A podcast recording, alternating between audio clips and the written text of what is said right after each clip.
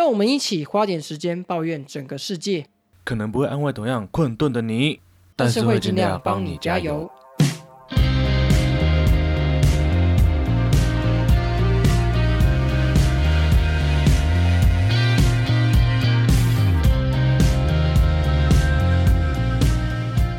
家好，我是吃春样，大家好，我是花莲王。今天是二零二二年的六月二十三号晚上十一点，没有错，我们又拖到时间啦，哈哈哈。哎、干南部最近真的好热哦！我今天又来南部出差，哎、我今天是穿那种很薄很薄的那种衬衫的，然后还是可以搞到就是整个人我的刘海啊都跟条码一样，就跟彩铃一样，那个刘海真的是满头大汗又油。条码风格的刘海，可是你最近不是才剪很短的头发吗？这样也还可以变成条码刘海吗？对啊，就知道最近天气是他妈超爆干的，而且今天热到还下午后雷阵雨，然后却没有改善任何气温，因为真的是太热了。下午后雷阵雨只是更闷而已。我记得前几天就是刚好我会觉得说想睡个午觉吧，然后我睡睡睡一睡，我起来我发现我整个人中暑了，就是你知道中暑的状态就觉得很昏沉很不舒服，然后我体温非常高，我就赶快去冲个冷水澡才好。那时候我就发现说，哎看不对，今天怎么会那么热？一看靠背夏至，超热的。不过夏至一过，就是应该要慢慢变凉了才对。但还是一样热到靠背。哎，不过这么热的天气啊，我们讲一点凉的东西好。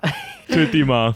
要确定呢、我最近呢，在网络上看到一个社团，这个社团叫做“我是凶宅”，它的买卖投资什么巴拉巴的，就是所有关于凶宅的资讯，你就可以在这个脸书社团里面看到。然后呢，我忘记是我们私底下讨论还是节目上讨论，我们就讨论一个在台中市的国美馆附近，然后有一个凶宅，它卖的还是很贵。但我今天想要跟大家介绍这个凶宅呢，是一个台南的凶宅。哇靠，它超级可怕！它多可怕呢？会发生这件事的原因是因为之前的屋主呢，因为感情的原因，好像是他背了很多债还是什么，他的女朋友在大陆跑掉什么之类的，反正就是一些种种的感情纠纷。他在家中轻生，然后张贴纸条写着什么，你知道吗？非我家人，入住索命。超级，可怕。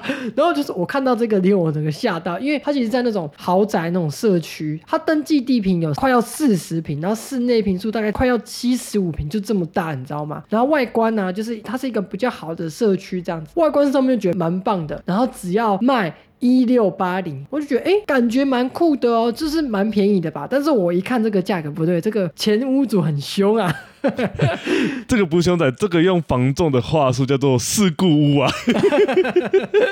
跟事故车差不多。然后我一看留言说，哇靠，这个房子真的是凶到，甚至还上了妈佛版，你知道吗？他就说这个妈佛版这这篇贴文简单来说，就是她跟她的男朋友在那边租屋的时候呢，在那几年的大概八九月的时候，那水电就出问题了，然后房东住的一楼门又被贴了封条，他们不知道什么状况，他们就是好吧，那我们先把水电费缴一缴，然后跟剩下几个人就是把租约就就是分租啊租一租，赶快就是租到他们找到下一间这样子。结果最近就发现觉得说，哎，奇怪，为什么一二楼最近都没有清垃圾？垃圾好臭哦，越想越不对劲。结果在某一天，她下班之后，她男朋友的朋友来找她，她男朋友就先下楼，她还在房间这样吃火锅。就过十分钟，男友打电话叫她下来，楼下都是警察。原来那时候他们闻的那个臭味啊，是这个房东在房间里面上吊自杀，而且死亡出估时间约两星期左右。重点是他们还有提到说，其中有一位就是租客，他曾经在一个星期前看到这个房东在佛堂里面拜拜，这个毛都不行这样子。好可怕！但是这个我觉得不是最凶的，最凶的你知道吗？就是这件事情发生之后，前几年有一个命理师买下去，听说他做了很多法事超度这样子，然后那时候买好像大概七百万左右吧，现在卖一千六百八十万。我想说，哇靠，这鬼压不住啊！喂，这个价格根本就是还没看到鬼就先被吓哭了。真的，鬼不是飘点呢，飘点是这一六八零万八？这个价钱比鬼还凶哎、干！真的妈的！有没有觉得心里凉了一半？我真的觉得看到这个价钱，我就心里凉了一半。不是因为怎么这个鬼，而是因为这个价钱，我真是住不下去、欸。那我跟你讲，我这礼拜要抱怨的也跟房子有关系。哎，怎么说呢？难道也是找到凶宅吗？我不是找到凶宅，但是那个价格也跟凶宅一样，很可怕。哎，你为什么会找到这间房子呢？而且你为什么要找房子呢？你要不要跟听众来讲解一下？呃，其实因为我现在就在台北工作嘛，然后加上我妹其实也在台北读书，那未来也会在台北工作。那我们家人就想说，诶，你与其租房子，那不如就是可以准备一下，也许之后有机会买个房这样子，把那个钱省下来。然后我们就开始看房子嘛，那我就可能看一看土城树林这一带的房子，然后就看到一个中古屋，哎，我可以看那个格局也还不错，虽然小了点，但是还算一个满意的一个范围这样子。然后我就在网络上看到它网络上的标价大概一千四左右。那通常这个标价通常都是写好玩的，因为其实实际上斡旋交涉过程中都会再砍个呃一两成嘛，对不对？然后我就看那间房子哦，大概十九平，去年才买的，很奇怪哦，去年才买，今年就要卖掉。他去年多少才买多少，你知道吗？去年才买八百八十万。他今年底价开多少，你知道吗？底价他妈开一千三百万的，干一年呢？干他也赚太多了，该不会是那个房地合一税的关系吧？我觉得这一定有关系。他那时候我们就问说他为什么要买，他就说他刚好就买了预售。哎，很奇怪，你明明知道你有预售屋，然后你在前一年就买了一间房子，这不是一个很奇怪的逻辑吗？然后还把它装修的漂漂亮亮的，我就觉得他应该是想要拿来做投。那因为他才买一年。然后他隔年就把它卖掉，而且一千三百万跟九百万中间价差就四百万了。我觉得他就是想要卖掉赚那个钱，然后也不想要付房地合一税。我就觉得他一定是想说会有盘子接，他就开这个价钱。殊不知大家都觉得干这个价钱真的太盘了，因为这个价钱在附近应该可以接近买一个预售屋的价钱了，所以他到现在都还没卖掉。我就觉得超不爽，干这些房虫是想把大家都当盘子是不是？以为现在真的卖方市场，然后就可以这样随便开。价是不是？但就我经验来说，他开当然就是愿者上钩了。但是你跟他谈，其实斡旋的时候，你都可以至少像你这个，应该至少可以砍个三四百万，我觉得是没有问题。没有，没有，我直接去房东去问他底价，他在网站上开将近一千四，他底价一千三，底价就是最低啦。他通常来说啦，这种比较高的房价的东西，它的。底价的那个润局会比较宽，怎么可能才一百万？我跟你讲了，你就不要买啊，反正最近央行要升息啊，最好升一升，自己投资自己哭哭哦，被法拍。我觉得其实你是不是也在自暴自弃？你在带现钱去捡便宜，但法拍屋跟这些凶宅啊，它银行是不给贷款的，所以你必须得有就是完整的金钱去把它买下来。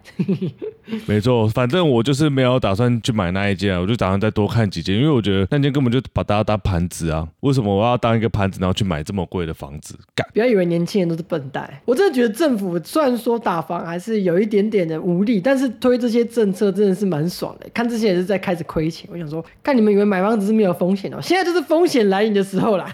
最后给我涨息涨起来，最好是给我套起来。我就一年后等着你赔本出，然后我就把它买下来，爽。啊，那我前面抱怨这么多哈，请问吃川，你这礼拜有什么要抱怨的呢？哎，我上礼拜不是有讲过就是诈骗集团的事情嘛？那这礼拜呢，我要讲的是有关于直销诈骗的事情。哎，干，怎么最近都跟他们那么有缘？等一下。为什么你都会遇到这种直销诈骗？是不是因为那个一九二二被外包出去，你的个资也流出去了？可能我在免费的平台上面下载了糖豆人，资料被卖光光。那个是晨晨吧？我要去撞晨晨。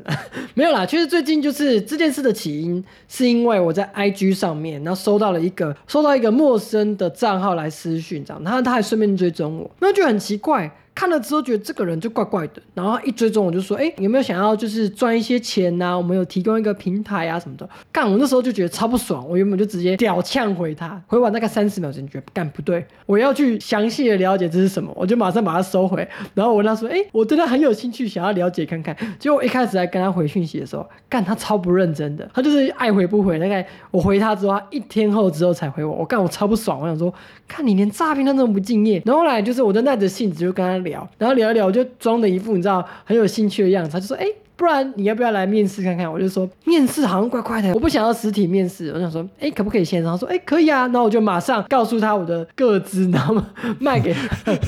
哎，你现他现成捡到你的个资哎，没错。然后我就赶快给他。然后我大概礼拜一的时候，我就跟他约时间，下午四点的时候我们就来面试这样子。结果我超不爽。三点五十八分的时候，他突然命我说：“哎，不好意思，那个我们公司的高层有事，可不可以请你改约一下时间？”我超不爽哦，我直接呛他，我就说：“请问一下，你们到底还有什么事？什么事情不能马上解决？我这边，然后就是骂骂，我想说还是不行，还是你知道，为了这个戏剧效果，我还是跟他说，不然你跟我讲什么时间？所以我就改约七点。然后七点一到，我就是那边浪费那个四十分钟的时间，我就听他在那边拉塞。就你知道，我在拉塞过程中，为了要呛他，我还做笔记，我做了四页的笔记，总共十三个问题这样子。然后我就同整归纳问他，听起来真的是超荒谬的。我大概简单讲几个我觉得很荒谬的地方。第一个荒谬的地方就是他会一直用一些奇奇怪怪的名人来说服你，比如说郭台铭啊、阿里巴巴的副总啊、艺人小马，然后就是他就会用说哦，我们有这些新闻、这些照片，所以我们这个公司非常有前景，年收入是破亿的。我想说，干你破亿，你还不赶快上市？现在哪有工厂年收入是破亿的，对不对？然后我想说奇怪，我那时候心里就有一个底。结果后来一去搜寻网上资料，干全部都是自己去买的，的确是有这些新闻，大家就只有一两个。没有持续性的新闻，然后比如说刚刚提到那个艺人小马，你知道小马是谁吗？哦，我知道，之前主持过什么世界第一等的那个对对对对对，他大概发两则贴文而已，他就说他们有合作，我想说干是狗屁是不是？这只是那种请他夜来夜配而已吧？对，没错，然后就说自己那是他没有密切合作，我觉得干根本就烂。然后他们提到很多关键字，就是说哦，你只要发三十的贴文，你就会有奖金三千，你。营业额满一万就有八八回馈，然后我去问说，哎，那个是怎么样的回馈？他说，哦，那个没有，那那不是一直，那是。有一些厂商会有这样子的优惠，但不是每个哦，所以很明显这就是话术，因为他们用那种很少数的个案当成他们整个一个营销手法，我就觉得超烂的。然后再来就是他们其实就是有阶层的分润，比如说你一进去，你不是很高的团购组，你是大团组，然后上面还有黄金团组，这上面是猫酱。我说我看到你是三小，这是直销的那个头衔的蓝钻讲师。对，然后重点是这种卖团购，就是你要有分润嘛，我就说，哎，那你分润多少钱？然后说哦，我们有很多的产品呐，每个产品的分润都不一样。然后说那你们提到是什么呃民生用品那些的分润是怎么样呢？说哦那个都超少的。他说哈那超少，那你们要赚什么？他说那是因为那些民生用品本来就很便宜，赚不了什么钱。那如果你要分润高一点，你就可以去卖一些保健食品。有没有听到 关键字？关键字出来了。对，然后他们又口口声声说他们不是什么直销，不是什么微商。我想说看。没两样啊，根本就没两样啊。然后最后面，我觉得最夸张的事情就是，就我说，哎，你们提到说这个产品的分润嘛，那分润的话是谁给我这个钱？是公司给吗？我说哦，公司不给这个钱，你们的分润都会存在他们的电商的网页里面。或者说，那我们要怎么提取出来呢？这就是最夸张的地方了。他就说，哦，比如说你上一单你卖朋友一千块，然后假设里面有两百块，对不对？然后你不用付这一千块，你只要从朋友那边的一千块那边，你拿两百块走。然后你只要付公司八百块就好了，因为公司帮你用这边抵消了。我就问他说，所以公司不用负担任何金流嘛？他就说对，有没有听到荒谬的事情？超荒谬！公司完全不用负担任何金流上面的风险，然后你一个人呢就要当业务，就要当营业员，就要当宣传，然后还消耗你自己的人脉，什么都你负担，然后你赚的是少少大概三趴以内的回馈金额。我想说，看真的是乐色哎。而且到时候如果产品有问题，好了，那公司直接没有罪，因为他们完全没有经过这个经历。他们说：“哦，这是你卖的东西哦。”对，是你跟厂商接洽，是厂商的问题，是你的问题，跟公司有问题吗？没有，他只是提供这个平台给你而已，超烂。而且说到这里，他想要分散风险，分散的非常好。为什么你知道吗？因为如果是说这一间这么大公司，那他想在台中开分公司，是不是会找一个某某营业人出来负责，然后来开这间，对不对？对。那我跟你讲，台中的分公司就是面试我的那个人开的，你叫我怎么相信啊？真的是完全无法接受，哎，这个是蛮可怕的。而且最近其实蛮多这种直销啊，什么微商这种东西都很不透明，他们都会分享同一个影片，然后。然后你都会发现那个画质都超差，然后感觉就很多人都受骗上当。对，然后我其实听到很多问题，但是我也不敢吭声。然后我想说，因为我想要好好的帮大家来了解这件事情。然后在场其实还有另一位是，就看起来八加九年轻妈妈这样子，她老公还在旁边那边听。然后我原本想要真的开骂的时候，突然真。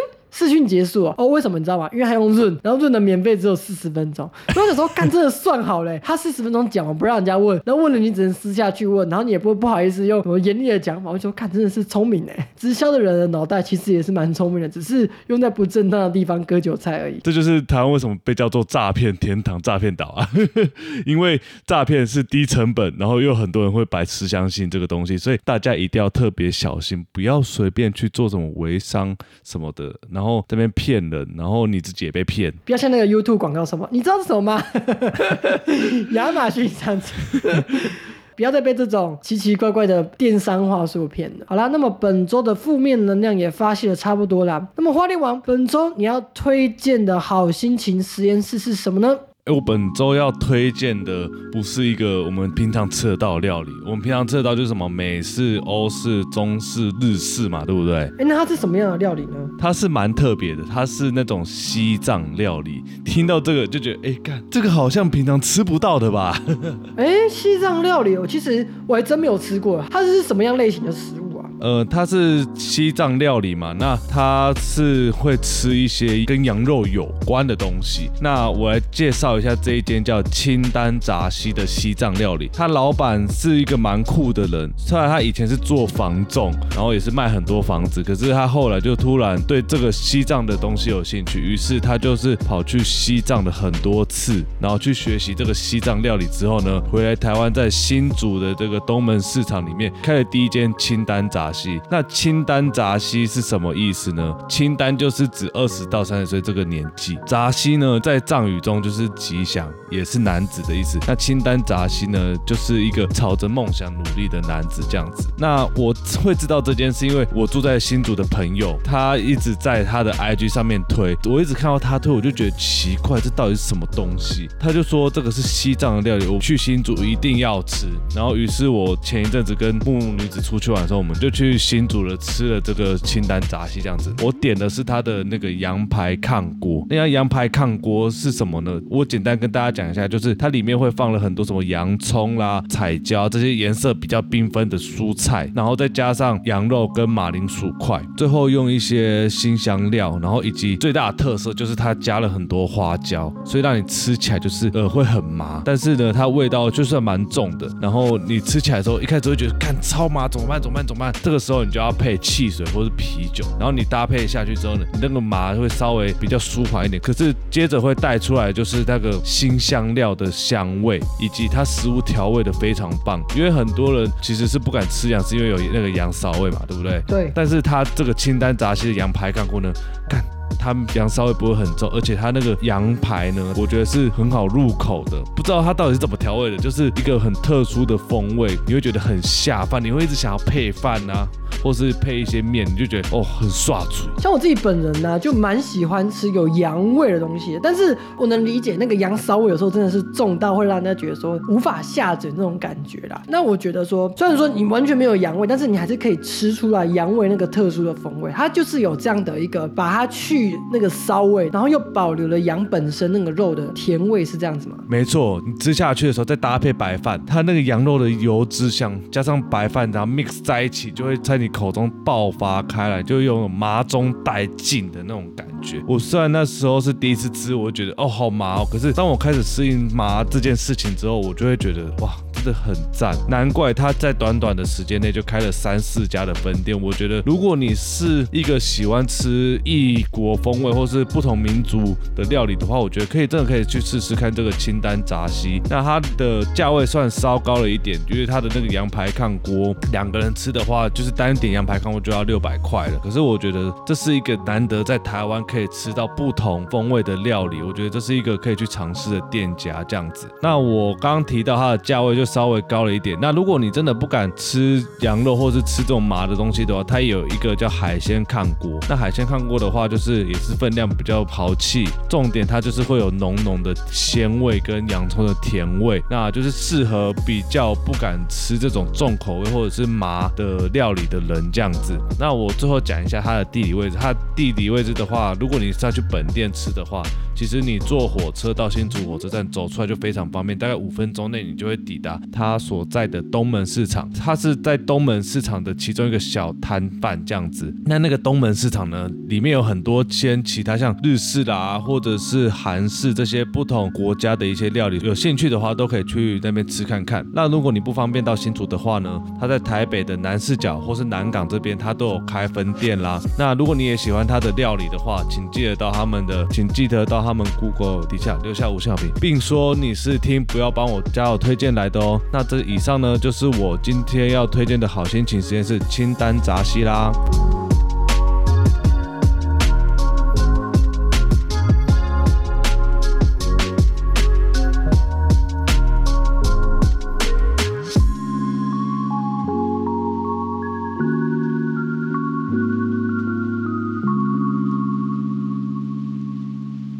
那感谢花莲王本周分享的好心情实验室清单杂西，希望大家有空呢也可以去尝试看看，并说这是不要帮我交推荐的、哦。好啦，那么接下来来到我们国外十四议题的环节啦。第一则十四议题就是，哎，最近乌克兰的这个战争啊，哦，产生了一个叫做乌克兰症候群的现象。哎，花莲王，请问是怎么一个回事啊？其实我们之前一直都有提到乌克兰的这个战争嘛，没错，那其实我们节目最近其实比较少提到，那也是因为呃，我们觉得有点歹戏拖棚了。毕竟其实从一开始打到现在，其实也打了超过一百天。其实不管什么事情，其实很多事情大家都会觉得说久了就会想要赶快把它结束掉，就觉得歹戏拖棚嘛。所以刚刚提到那个乌克兰症候群呢，其实有点就是对于一件事情有点歹戏拖棚的感觉，觉得厌烦啊这样子。也是因为前一阵子就是北约的秘书长说这个战争呢可能会持续好几年，大家就我想说就很担心，为什么？因为其实乌俄战争不只是那战争的事情发生，其实它伴随而来很多经济层面的问题嘛，像是俄罗斯，因为它是一个原料出产国，然后它有很多经济优势，所以它就用这个原料的价格来逼欧美国家妥协。假设这个战争一直发生持续下去的话，那么是不是未来这几年欧美都没有好日子过？所以其实一开始大家都蛮支持说乌克兰应该要打仗，乌克兰应该坚决到底。可是随着时间的消磨，随着经济层面的影响，开始越来越多人就是呃想要转为和平派，就是说乌克兰乌克兰如果稍微割让一下土地，然后赶快结束这个战争的话，好像也不是一个不可以选择的选项。没错，其实我。看了很多国家人民的一些反应啊，其实我就觉得这是个民主的通病，就是别人的事情呢，其实你在听的时候就其实会缺乏同理心。当然一开始的时候，我们全球的人的确是很关注这件事情，但这件事情真的是拖了蛮久，从一开始俄国说要闪电战啊，到现在从那个时候打到现在，应该也好几个月了吧。现在的样子就是他们就很焦灼，然后导致了全球的整个经济体的一个，我觉得重新的在做洗牌了。像是最近美国又升息嘛，然后台湾也升息了。半码，那还有很多原物料上涨啊，通膨指数的过高，这真的都是这个战争对于全球造成的影响。但我相信以国家来说，像是美国来说，他不会希望这个战争停止，因为他不想要看到一个这么强势的恶果继续发生。如果说乌克兰又失落的话，可能普京就会连任的，他可能会希望他们继续在角逐。但是以人民的立场来说呢，人民在这么长时间已经消耗掉了我们对乌克兰的同情，会希望这个事情赶快结束掉，我们就相对的不会替乌克兰人民去做考虑。我相信。乌克兰的人们一定会想说要把俄罗斯打败，夺回他们的领土。但是其他地方的人呢？像台湾就很多人在该该叫啊，什么哦，都是乌克兰害的啊，好想赶快他们停来，赶快投降啊，反正小国打不赢大国啊，什么之类的。这种言论，这种投降主义就开始散播。那我自己个人呢，我会希望，虽然说现在的确我们不管是什么样的价格都在上涨，毕竟因为通货膨胀嘛，我们的确生活上面是有一点点苦闷。但是我想说的事情是，我觉得我们还是要站在。认为对的那一方，并坚持到底。那乌克兰，我会希望他最终呢能取到一个好的结果，不管是他们想要抗战到底，取得战争的胜利，还是说就是想要妥协割让一点领土，不管怎么样的选择，只要是乌克兰他们人民去通过，那我都会保持尊重。那我也希望大家可以持续的用正向的心态去关注这件事情，而不是你知道继续散播消极主义。而且很多人都会把乌克兰的事情就是摆在台湾身上，那这我觉得也是一个蛮滑坡的一件事情。希望大家在讨论的时候不要把它混为一谈，因为这是完全不一样的东西。没错，我觉得最好的结果就是普丁赶快认输，乌克兰不用割地，原物量赶快下降，这样才不会对全世界造成严重的后果。不然，其实如果之后真的停滞性通膨来到的话，大家真的没有好日子过了。那我们就要玩期货去去哄抬一下物价。我们也没有什么东西可以好哄抬了，只有我们自己的十亿钻石。哎，不是，喂。全民瓜分十亿钻石，我我我没有十亿钻石，我有十亿金啊，不是，你可以说十次。好了，下一则新闻，下一则新闻呢？哎，跟乌克兰的调性完全不同哈，不过也是瓜分十亿的事情。这个新闻呢是来自中国，那中国呢有四名男大生，你知道这男大生在同一间宿舍，难免都有一些生理需求嘛。那花莲王，你以前在读大学的时候，我记得那时候我们都有一起共用宿舍。那时候如果你有生理需求，你会怎么做？一定是自己躲起来啊，然后在厕所里面，或者是大家不在房间的时候，赶快咻咻咻咻咻，赶快解决啊！哎，不然被大家知道，干其实蛮丢脸的。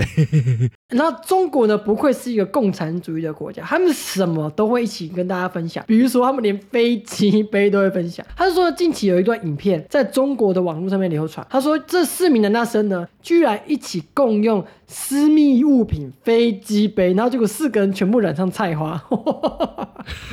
哎，这是一个制造奖金池的概念吧？他们把各自的两亿金子全部丢进去，一起瓜分十亿金子，不是十亿钻石。没有，他们不是瓜分十亿金子，他们是瓜分尖锐石油。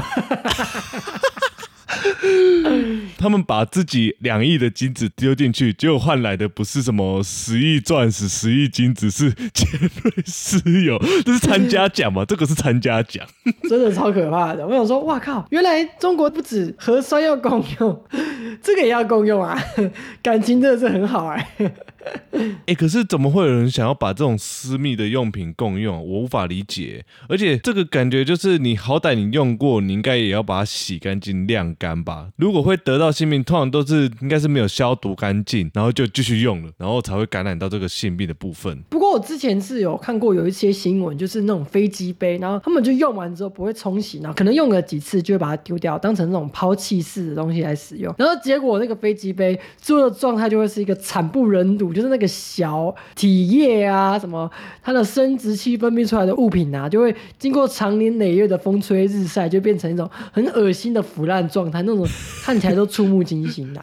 这感觉就是没有要玩的伺服器，然后里面的东西都放到烂，都没有要动的那种感觉。对啊，然后这四个人，我不知道他们，只要某一个人是一个不爱干净的人，他们就会变成一个很可怕的一个状态。我在想，他们是不是有莫名其妙的性癖 NT 啊？连飞机杯也要 NT 啊！这是他们轮奸片看太多吧？以为自己这样就可以有那种轮奸的体感，殊不知你干到的都是那些金子。好可怕！我真的，我真的是要疯掉。我真的不行呢，无法接受这种东西。那我们还是赶快结束这个环节，到下一个环节，那就是请问你 这礼拜要推荐什么优质的 podcast？那我们赶快洗一下一点好的心情过来。哎，这样其实我对这个 podcast 有点不好意思。为什么？为什么？为什么？为什么？就是因为把我们放在这种色色新闻的后面，有一点冒犯到他们。不过我本周要推荐的 podcast 其实非常优质，跟前面那个一点关系都没有哈。本周要推荐的 podcast 呢，叫做“哎，你朋友在干嘛？” 等一下，等一下，等一下，你朋友应该不是在共用飞机杯吧？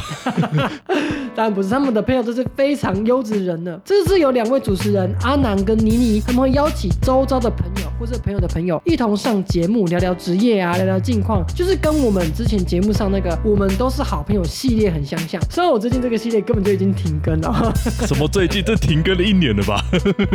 没有一年呐，但是我已经忘记上一集是什么时候录了。其实就是因为最近时间上面啊，跟我自己事上面就有一点卡，就没有再录类似的系列了哈。不过呢，其实我也是。打算在接下来的七八月的时候，打算重新开始这个系列啊，大家可以拭目以待哦。那么在这个哎，你朋友在干嘛里面呢？最近很有印象的一集，就是在他的 SP 三十一一百零一个逛夜市的理由，这里面呢有三个人，呃，妮妮、阿南、阿健他们一起讨论分享去逛超市的点滴啦。其实呢，我觉得逛超市是一个台湾人非常喜欢的一个事情，因为台湾人其实有散步文化嘛，不管你是百货公司还是公园还是超市，他们都是符合台湾人想要去逛逛的一个需求。其实。台湾人跟其他地方人都不一样，我们就是无聊就会想要去 chill 一下，就想去放松一下，不是为了真的要买东西，就是去看看各种五花八门的东西，然后就放松自己的心灵这样子。那么其中他们提到一个很有趣的点，就是其中一个主持人就有提到，比起逛传统市场，但这个主持人他更喜欢去逛那种全联啊、爱买啊、家乐福啊那种更便利、更有冷气的地方。为什么呢？他说有一个点很重要，就是他买菜的时候不用仔细的分菜，像他就有一些菜，他老是分不清楚。比如说他有提到就是 A 菜。跟地瓜叶，他就完全分不清楚，就是哎，这到底要怎么分类啊？哎，我这就蛮心有戚戚焉的，你知道吗？像我在于有一些菜叶类，真的是分不出来，像是大陆妹跟茼蒿，有时候我在那种便当店看到，我真的是分不出来什么样子。像是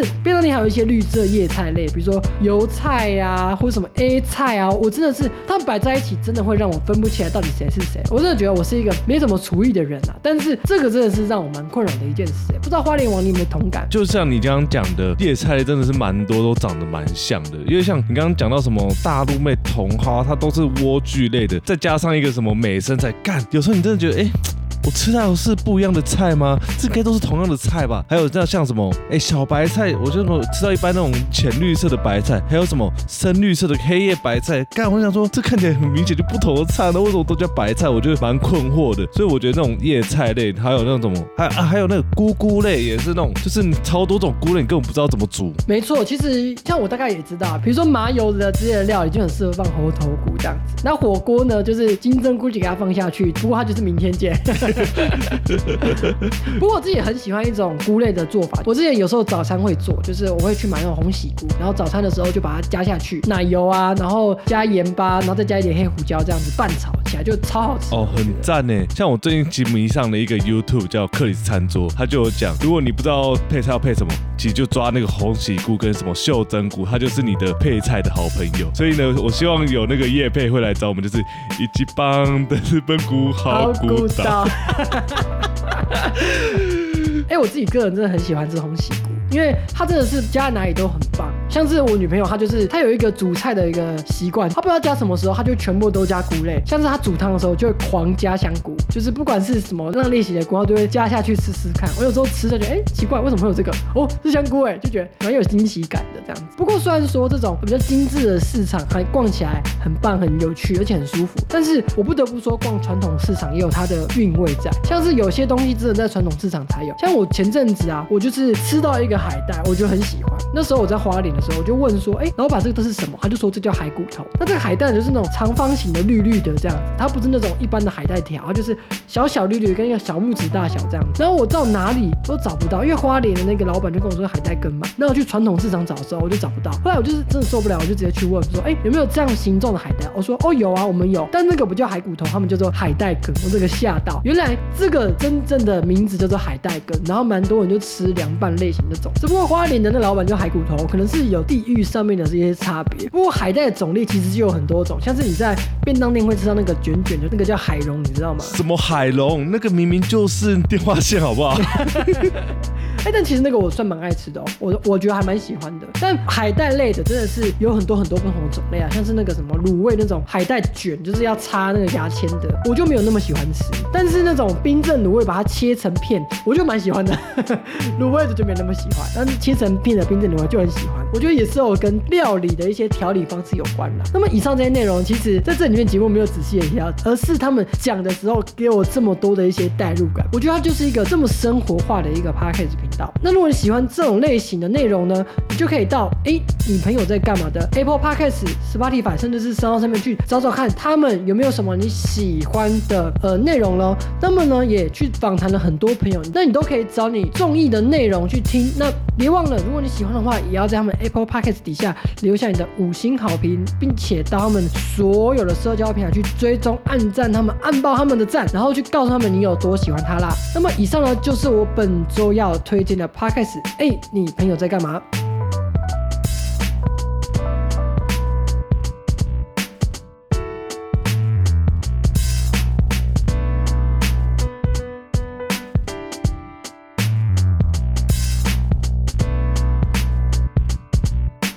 好，谢谢吃川这个礼拜帮我们介绍一个那么棒的 podcast，叫做“哎，你朋友在干嘛？”如果你也很喜欢这种生活的题材啊，如果你觉得哎，你有被他们的内容打到的话，都可以去听这个节目哦。好，那我们接下来要来到我们国内实施议题，请问吃壮第一个要帮我们介绍国内的实施议题是什么呢？第一个实施议题呢是。台中吃早餐被杀的这个斗殴事件，哎，不知道花莲网你知不知道？台中有一个地方叫第二市场，我当然知道啊。身为一个专业的吃货，一定会去那边吃他的菜桃柜大肠街，然后一定要再配上一杯老赖红茶。哎，没错，其实第二市场里面有很多很多知名的那种小店家。哎，如果说你真的是一个老饕的话，你一定也要来台中第二市场来去吃吃看，这里面有这些好吃的美食啦。但这些事情呢，就在这样子一个吃美食的环境下发生的。他说，其实，在二十三号的凌晨，他发生了一个凶杀案，造成五名男女受伤送医，其中一名三十一岁男生甚至因此没有了生命迹象，送医不治。然后初步了解之后呢，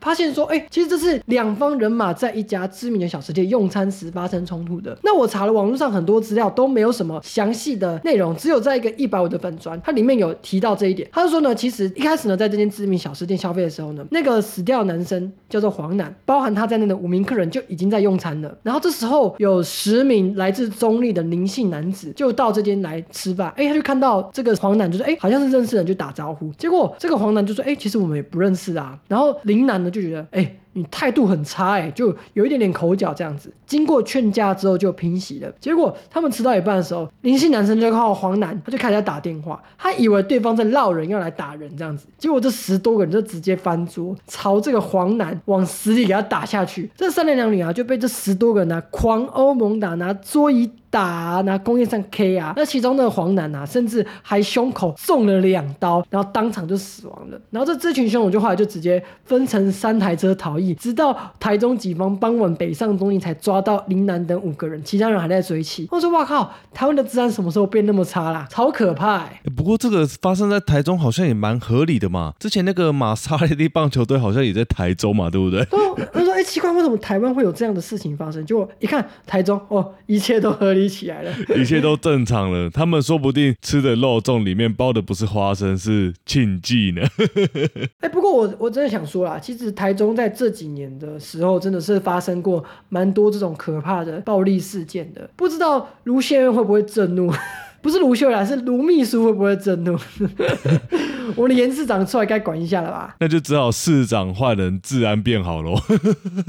我自己是觉得啦，最近可能是严市长在他的选举失利的，所以才导致他最近无暇去管这种黑道上面的事情，真的是让人家觉得在台中生活有一点点危险的。像我自己都不太敢晚上出去的时候很嚣张，因为我在丰原地区啊，晚上出去的时候都有很多飙车族在我们那个丰原的内环呐、丰原大道上面啊，就狂飙猛飙，然后都。没有人要去追击他们，我就觉得干警察真的是如同虚设哎，我就觉得警察真的要再给力一点，连检举都检举不起来了，这种飙车族是不是该管一下啦？其实我家那边也发生蛮多这种飙车族那种状况，因为我其实我家附近有一个深夜年轻人蛮喜欢吃那种早餐店，他们呢每到晚上的时候呢，看一堆车并排违停，然后还有什么停在人行道上面，然后半夜的时候这边给我飙，嗯，然后他那边叭叭叭叭叭，不然就怎么大声干搞脏话。然后一定是有人检举，可是从来都没有看到这些警察改善。我觉得这几年这些状况真的是越来越猖狂，而且这个社会感觉变了，就是稍微别人有一些举动，很多这种被害妄想症。我觉得这是不是跟我们社会工作啊，还是一些文化上面影响，然后导致变成这个状况这么严重？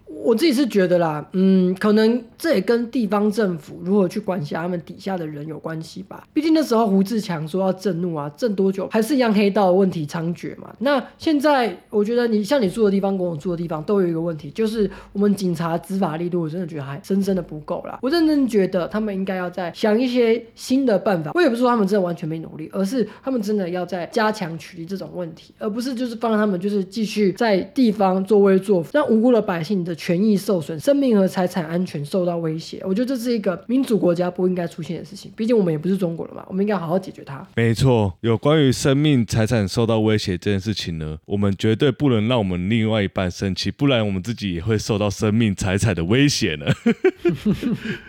那讲到就是人身安全的问题啊，我想吼，让女朋友生气也会是一个人身安全非常严重的问题。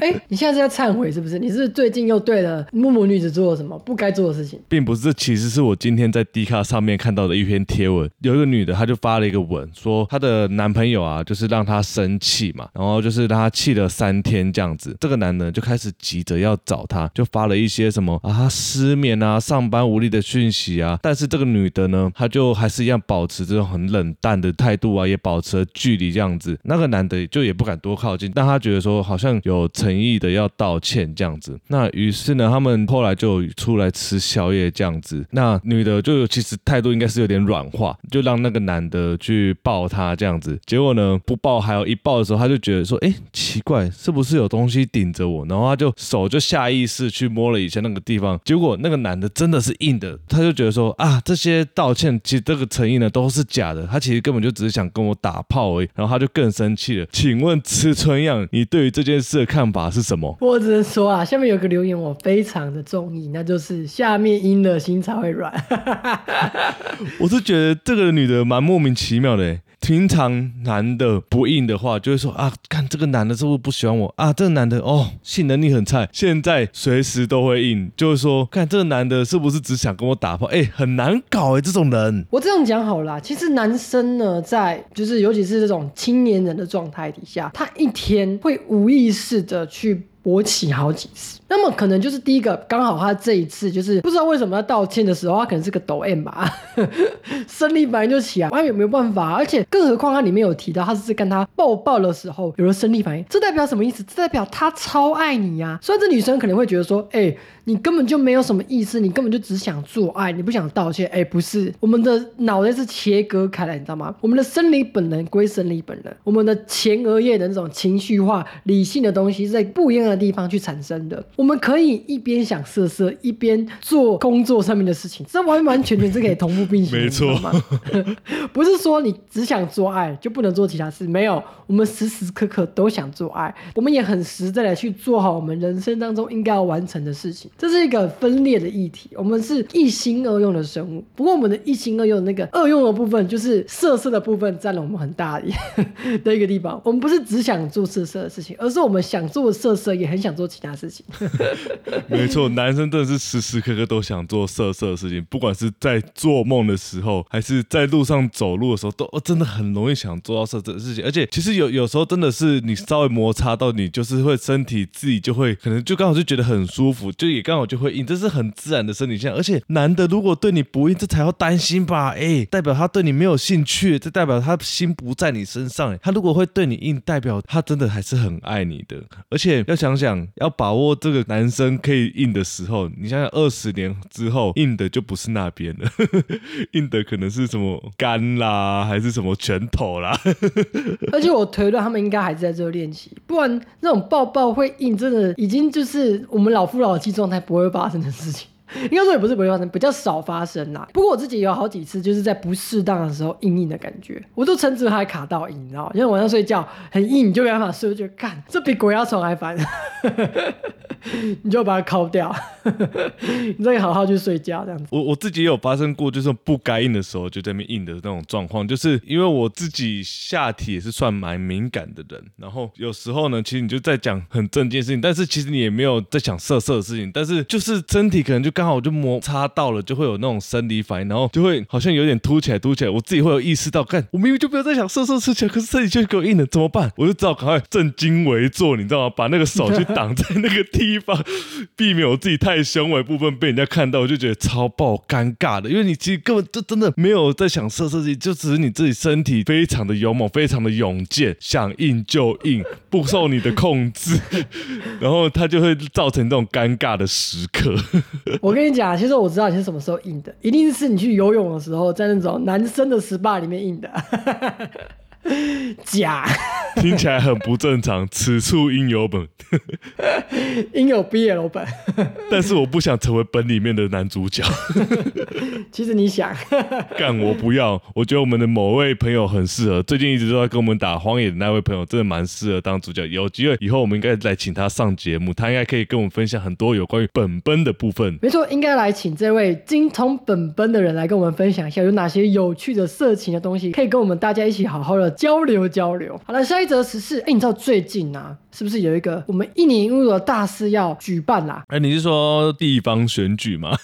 哎，不是地方选举，还有一段时间，好不好？是我们一年一度的金曲奖，它终于要来了。哎，你有没有什么最近看好的人选呢？哎，其实我对今年金曲的人。刚好其实都没有很认识，不过刚好有一个就是我自己有听过的那个歌手，就是那个娃娃魏如萱。那我之前有蛮长一段时间都有听那个他的歌，叫做 Have a Nice Day。我觉得这个这首歌，我觉得算是蛮棒的。这张专辑的意境就是在讲说，不管怎么样，我们都要有一个好的日子，才可以去迎接各种挑战。我其实也蛮喜欢他其中里面的一首歌叫《奶奶》，因为我自己就是跟阿公阿妈住，他在里面其实就在讲他阿妈小时候带的他一些歌曲，他跟阿妈的互动，他可能也很担心啊阿妈以后不在了怎么办这样子。其实我自己就有点感同身受，因为最近其实肺炎的疫情很严重嘛，我就其实蛮小心的，有时候会尽量就是避免在外面就是吃东西干嘛的，然后我很小心，然后就怕就家人会确诊这样子，好死不死，看就是我阿公先确诊，像我阿公确诊我就没有很担心，因为其实我阿公身体还蛮好，但是我阿妈自己身体就蛮差的，至少你应该也看过我阿妈就是身体她其实蛮蛮差的，就从很久以前就洗肾啊这样子，结果我阿公差不多快好的时候，突然阿妈就开始有点不舒服，阿公就叫我帮阿妈快筛，就发现阿妈干是两条线的时候，其实我当下的心情是蛮蛮害怕的，因为我是真的很怕阿妈就是出现电视上出现那种中重症，然后或者是可能就是离开的那一群人这样子，那我我那一个礼拜是真的蛮担心的，比以前有更多就是那种担心阿妈离开的这个状况，因为其实我跟阿妈住，然后阿妈其实对我很好。不管是他煮什么吃的啦，然后阿妈其实都对我生活蛮关心的。像我之前带我女朋友回去，她还会发现说：“哎，你跟你女朋友穿情侣装哎。”我想阿妈也真的是蛮关心我，然后观察蛮入微，所以我就很能感同身受这首歌要传达的意境这样子。啊，我自己呢，对于这次金曲奖有蛮多看好的名单，就是有几个就是我本身就蛮常在听的这样子。比如说李全哲，他入围了这次的金曲最佳专辑制作人奖，他的这个专辑的名称。叫做《爱情一阵风》，是他自己演唱的。那么里面呢，我刚开始听这个专辑的时候，我真的听了非常多次。一开始我最印象深刻的是他的《哈根大世界》，也是他主打歌。但我越听越听，我觉得整张专辑都超级好听。我每一首歌至少都贡献了大概五十次以上的收听数，尤其是他的第十首《我爱你是一辈子的事》，就最后一首歌，真的超赞。我有时候在车上播，我都会忍不住跟他一起高歌。哎，等一下。你之前不是很喜欢听《落日飞车》吗？难道是因为他是去年金曲奖得主，不是今年金曲入围的团体，所以你开始变心了吗？哎，没有，我还是喜欢《落日飞车》啊。只是我这一次就是以这次金曲有入围的人，因为上次他入围过了，他好像就今年也没再出什么新的专辑，他当然就不会进到这个里面嘛，对不对？不过其实他们现在都是在做那个欧洲的巡回嘛，所以这个东西对他们来说参与度可能就会比较低，所以我当然就不会替他们。哎，我自己每天都还是会听他们的歌哦，我跟你讲。每次任务都要剪一下。好了好了，以此证明你真的还是蛮爱落日飞车的。没错。那么我另一个喜欢的是黄轩。自从他那个时候，我刚认识他，其实是他跟九零八八合作那首《怪天气》。那么他这次推出的这个专辑，我也觉得也是非常棒。大家也可以去听听看他的专辑，叫黄轩，而且他也是花莲人哦，根本就是花莲之光，而且他光头真的是超帅的。那除了黄轩之外呢，下一个我觉得很看好的一个团体叫做恐龙的皮，他入围了这次金曲的最最佳演唱组合奖。那么他这个团体的风格呢，他的歌曲的风格是非常那种清新，非常的 chill，而且又很有特色的一个歌曲的感觉。那我一直我都很喜欢那种落日飞车啊，那种 Deca John 啊，那种呃李全哲类似这种风格。那么恐龙皮就非常有打到我，他也是我这一次在。这个入围奖项里面，我最看好的一个得奖者。那最后一个我很看好的入围者是 Karen CC，不知道你知不知道，她入围了这次的金曲的最佳华语女歌手啦。哎呦，跟我看好的娃娃有打到哦，我们就来看到底是谁会中。哎，我不得不说，这次真的是很激烈，因为除了 Karen CC 之外，还有你刚刚说的魏如萱嘛，还有詹雯婷、蔡健雅。伊利高路跟袁惟，他们都是一些非常有实力的歌手，大家都很赞，哎，都很大咖，真的。但就是可能刚好大家被打到有点不一样这样子。所以我觉得 Karen C C 她能入围，真的是给她一个很大的肯定。她其实在这里面的女歌手来说，她其实是辈分是比较低的。她的这个华语乐团，她的崭露头角的时间还太少，所以有点担心，就大家不太认识她，然后或是评审会因为知名度的关系，就把她的分数评比较低。但是我个人是很喜欢她的，她毕竟幽默风趣，她的歌。歌也很好听，大家可以真的可以去听听看。最后一个我非常觉得很惊讶的是，你知道许光汉吗？我其实一直都有听过大家在讲这个人，但是其实我不是很熟。他其实演过蛮多台湾的电影的。其实我一直以为他是一个模特兼演员，但没想到他在音乐的这一个路上，其实也走得蛮远的。他这次就录取了金曲的最佳新人啊。虽然我听他的歌曲的风格跟我自己本身有蛮大的落差的。就是我自己的喜好方面这样，但是其实你可以发现他其实真的会唱，而且他做的音乐还蛮不错的，大家真的可以去听听看。虽然说没有真的很抓到我的耳，但其实真的是有趣的音乐，我真的觉得说，哎，偶尔可以去听听看这样子。会蛮跟大家推荐许光汉的音乐。那以上是我自己个人对金曲的一些见解啊，不知道我们的听众有没有对于就是金曲有各种不同的想法呢？如果你有的话，你可以在我们的贴文底下跟我们留言分享哦。好，那最后我们各自来推一首歌吧。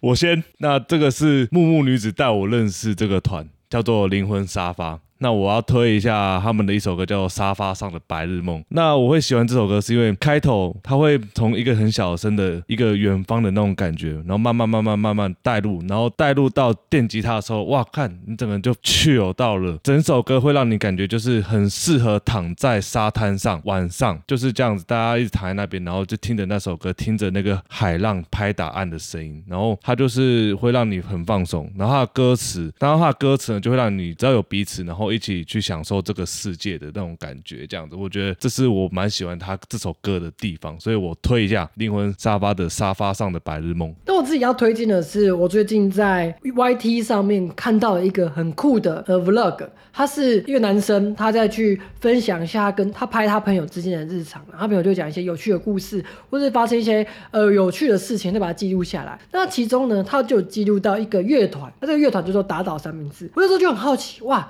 他这个。歌那时候他其实就这个乐团有在里面表演的，我就觉得哎，这个歌蛮好听的，我就去听。我干，整个被打到哎！这个打倒三明治，我要推荐他的歌叫做《夜走》，我个人真的是非常非常的喜欢，我自己就听了四五十次吧，就是我认识他到现在，我就听了四五十次他的歌，我就觉得干。我为什么以前都没有认识到这个这么有趣的团体？我觉得他的主唱的声线很酷，他是一个很有独特性、很有辨识性的的声线这样子。然后他的吉他声啊，他的配乐啊，其实就是很和谐，而且有一种给我那种空灵的感觉，那就是有点像是就是你知道你灵魂出窍，半夜在马路上面奔驰，然后来回去游荡这种感觉，我觉得蛮适合你在失眠时候听的。像我在失眠的时候，我自己就听了好几次他的歌。就是听着听着就觉得干。好像不用睡了，因为太好听了。这样子，这是我最近很常爱听的歌，我分享给我们听众朋友。这样，那如果听众朋友想要分享一下，哎，你最近在听什么歌？那哎，你可以在我们的 Apple Podcast 底下留言，给我们一些回馈，或者是你可以到我们 IG 私讯我们，告诉我们，然后我们来帮我们来帮你跟大家分享。哎，你最近在听的歌是什么样的类型？是什么样的东西？那如果你喜欢我们分你分享的歌的话，其实我们之前也有做过一系列的爱歌分享的现实动态，那这个都放在我们的 IG 的限。动精选，大家都可以回去回顾一下哦。好了，那以上呢，这就是我们这礼拜的节目。那如果你喜欢，请记得给我们五星好评，并且在底下留下更多你想要听到的内容哦。那我们就下礼拜见哦，拜拜，拜拜，记得要来我们的 Apple Pass 留下五星好评哦。大家拜拜啦，晚安。